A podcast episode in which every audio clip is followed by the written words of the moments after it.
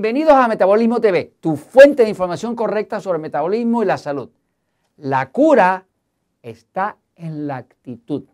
Yo soy Frank Suárez, especialista en obesidad y metabolismo, y hoy quiero compartir contigo una información que me estuvo muy curiosa, muy interesante, que tiene que ver con el tratamiento médico. Cuando tú te enfermas y necesitas ayuda de un médico, es más que recomendable, pues tiene mucho que ver la actitud del médico con tu curación, te comparto esta información. Voy a la pizarra un momentito para explicarla. Eh, eh, estuve muy, muy interesado en esta información porque me he dado cuenta ¿ah? que todo lo que pasa con el cuerpo en términos de salud pues tiene que ver con el metabolismo. ¿Por qué? Porque el metabolismo es lo que crea la energía del cuerpo. Sin energía no hay movimiento y sin movimiento no existe la vida. La vida se distingue por el movimiento. Las cosas que están muertas no se mueven y las cosas que están vivas sí se mueven. Entonces, un cuerpo saludable es un cuerpo que tiene un buen metabolismo. Ahora, sabemos también, por los episodios y libros El Poder del Metabolismo y Diabetes sin Problemas y Metabolismo Ultrapoderoso, sabemos que todo el metabolismo del cuerpo y todo lo que pasa en el cuerpo se dirige, se dirige por el sistema nervioso central autónomo, que está dividido entre el lado pasivo y el lado excitado. El lado pasivo los médicos le llaman parasimpático, el lado excitado los médicos le llaman simpático. Eh, todo lo que pasa en el cuerpo, todas las hormonas, todas las acciones, la digestión, el sueño, la curación, la defensa del cuerpo, todo está dirigido por el sistema nervioso, todo. Sale desde el cerebro, los comandos y eso le dice al corazón, ahora late, ahora relájate, ahora late, ahora relájate. Y así funciona todo en el cuerpo. Todo funciona eléctricamente dirigido desde el cerebro, donde está el sistema nervioso central autónomo, y el cuerpo sigue funcionando como un reloj porque acá arriba están saliendo los comandos desde el cerebro. Entonces, ese sistema nervioso está dividido entre el lado pasivo y el lado excitado. ¿Qué pasa? Nosotros sabemos que cuando se activa en exceso el lado excitado, que es para pelear o correr, pues se tranca la circulación, baja el oxígeno, se reduce la defensa del cuerpo, el cuerpo no se puede defender de las bacterias, de los virus, de los parásitos, de los hongos, este, y empiezan la mayoría de los problemas. De hecho, la mayoría del cáncer ocurre acá, en el lado excitado. Este, 95% eh, de los tumores cancerosos ocurren porque está demasiado excitado el sistema. Cuando el sistema está muy excitado, como se prepara para pelear o correr, pues no se defiende pues no duerme, pues no digiere, porque cuando uno va a pelear o correr, uno no puede digerir, uno no puede eh, ponerse ir al baño cuando tiene que pelear o correr. O sea que uno necesita activar el lado pasivo si uno quiere curar el cuerpo, dormir, relajarlo, eh, reponerlo, reconstruirlo o inclusive lograr que el sistema inmune combata los virus, las bacterias, los parásitos o los hongos. O sea, que es vital activar el lado pasivo ¿Qué pasa? Ustedes me han oído en otros episodios hablar de lo que es la personalidad tóxica. Personalidad tóxica. Hay un episodio, creo que es el 1572, donde estoy hablando de todos los 18 tipos de estrés que existen. Cuáles se pueden, son para evitar y cuáles son eh, para extraer el estrés que ya se ha acumulado en el cuerpo. ¿verdad?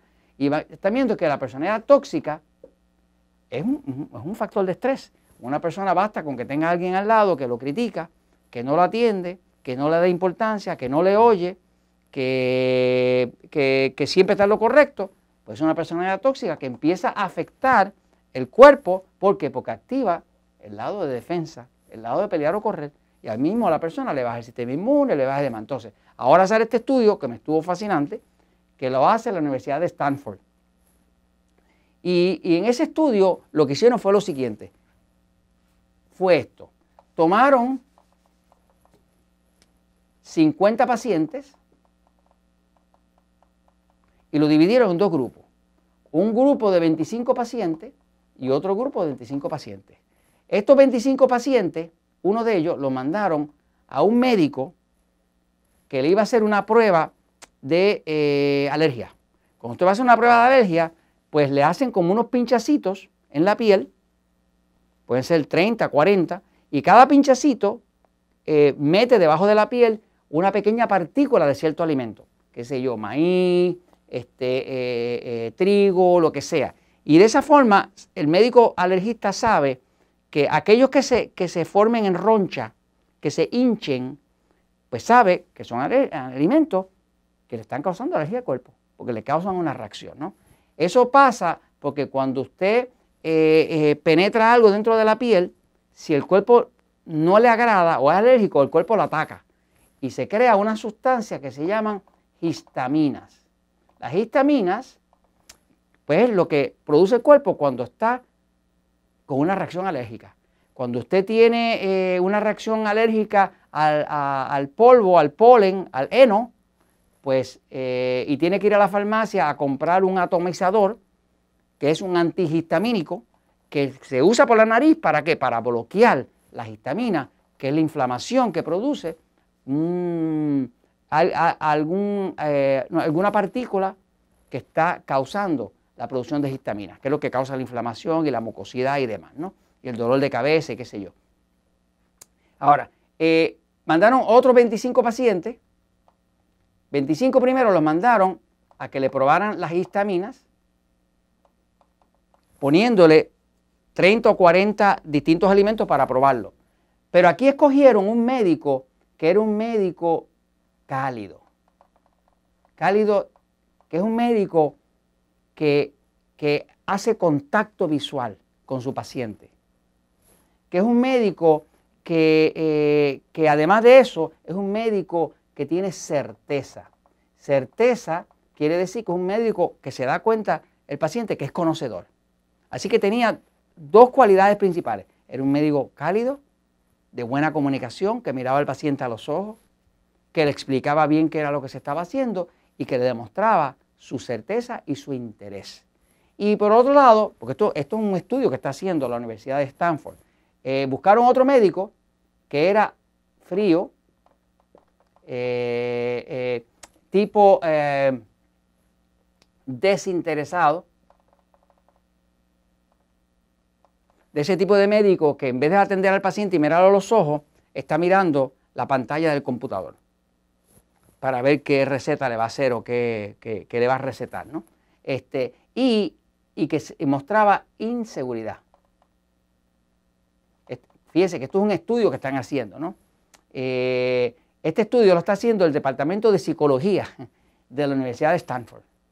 Eh, y básicamente lo que descubrieron fue lo siguiente, que le dijeron a cada uno de estos médicos, atiende al paciente, hazle las pruebas, y al que era cálido, y al otro, al que era frío y desinteresado, a ambos le dijeron, dale esta crema, que de hecho la crema esa que le daba para bajar la inflamación después de la prueba eh, de alergia, no tenía ningún ingrediente activo. Era una crema placebo, o sea, mental.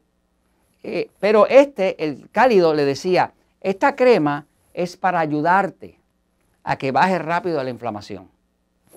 Y este de acá le decía, aquí tienes una crema para que te ayude con eso, sin darle mucho, mucho calor ni mucho interés.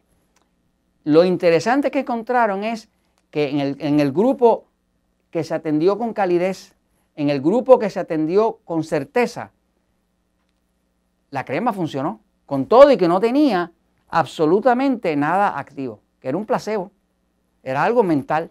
Eh, al otro día ya se le había bajado todo. Y acá en el grupo, algunos todavía, una semana después, todavía tenían inflamación. Eso demostró que definitivamente, si tú vas a buscar un médico y dependiendo de qué enfermedades tenga, mientras más grave sea, pues más cálido debería ser tu médico. Porque el efecto del contacto visual con el paciente, de interesarse en él, de oír al paciente y todas estas cualidades son las cualidades que busca una persona en un buen médico. Es si tú quieres buscar un buen arquitecto, pues mira a ver si hace edificios buenos. Si quieres buscar este, un buen eh, eh, escritor, mira a ver si escribe buenas novelas. Pero cuando vas a buscar un buen médico, no necesitas solamente que sea conocedor, necesitas que le importe, que te dé valor como ser, ¿no? Tú tienes que tener un médico que sea conocedor, que sea atento con el paciente, que sea cálido, que sea humilde, que sea entusiasta, que sea optimista, que esté interesado y que haga contacto visual. ¿Por qué? Porque en esa actitud de médico está tu cura. no es solamente el medicamento, somos seres. Y como somos seres, merecemos que nos den eso. Así que en una escala de 1 a 10, dale una numeración al tuyo y decide si es hora de cambiar de médico. Y sobre todo, si estás enfermo o enferma, busca un médico que realmente te pueda curar. Para que te pueda curar, tiene que importarle. El estudio se llama Explorando la influencia de los médicos y sus características en el efecto placebo. Y lo hizo la, eh, revista Health Psychology, que es Psicología de, la Salud, eh, dirigido por el doctor Howe en el 2017. Y esto se los comento porque la verdad siempre triunfa.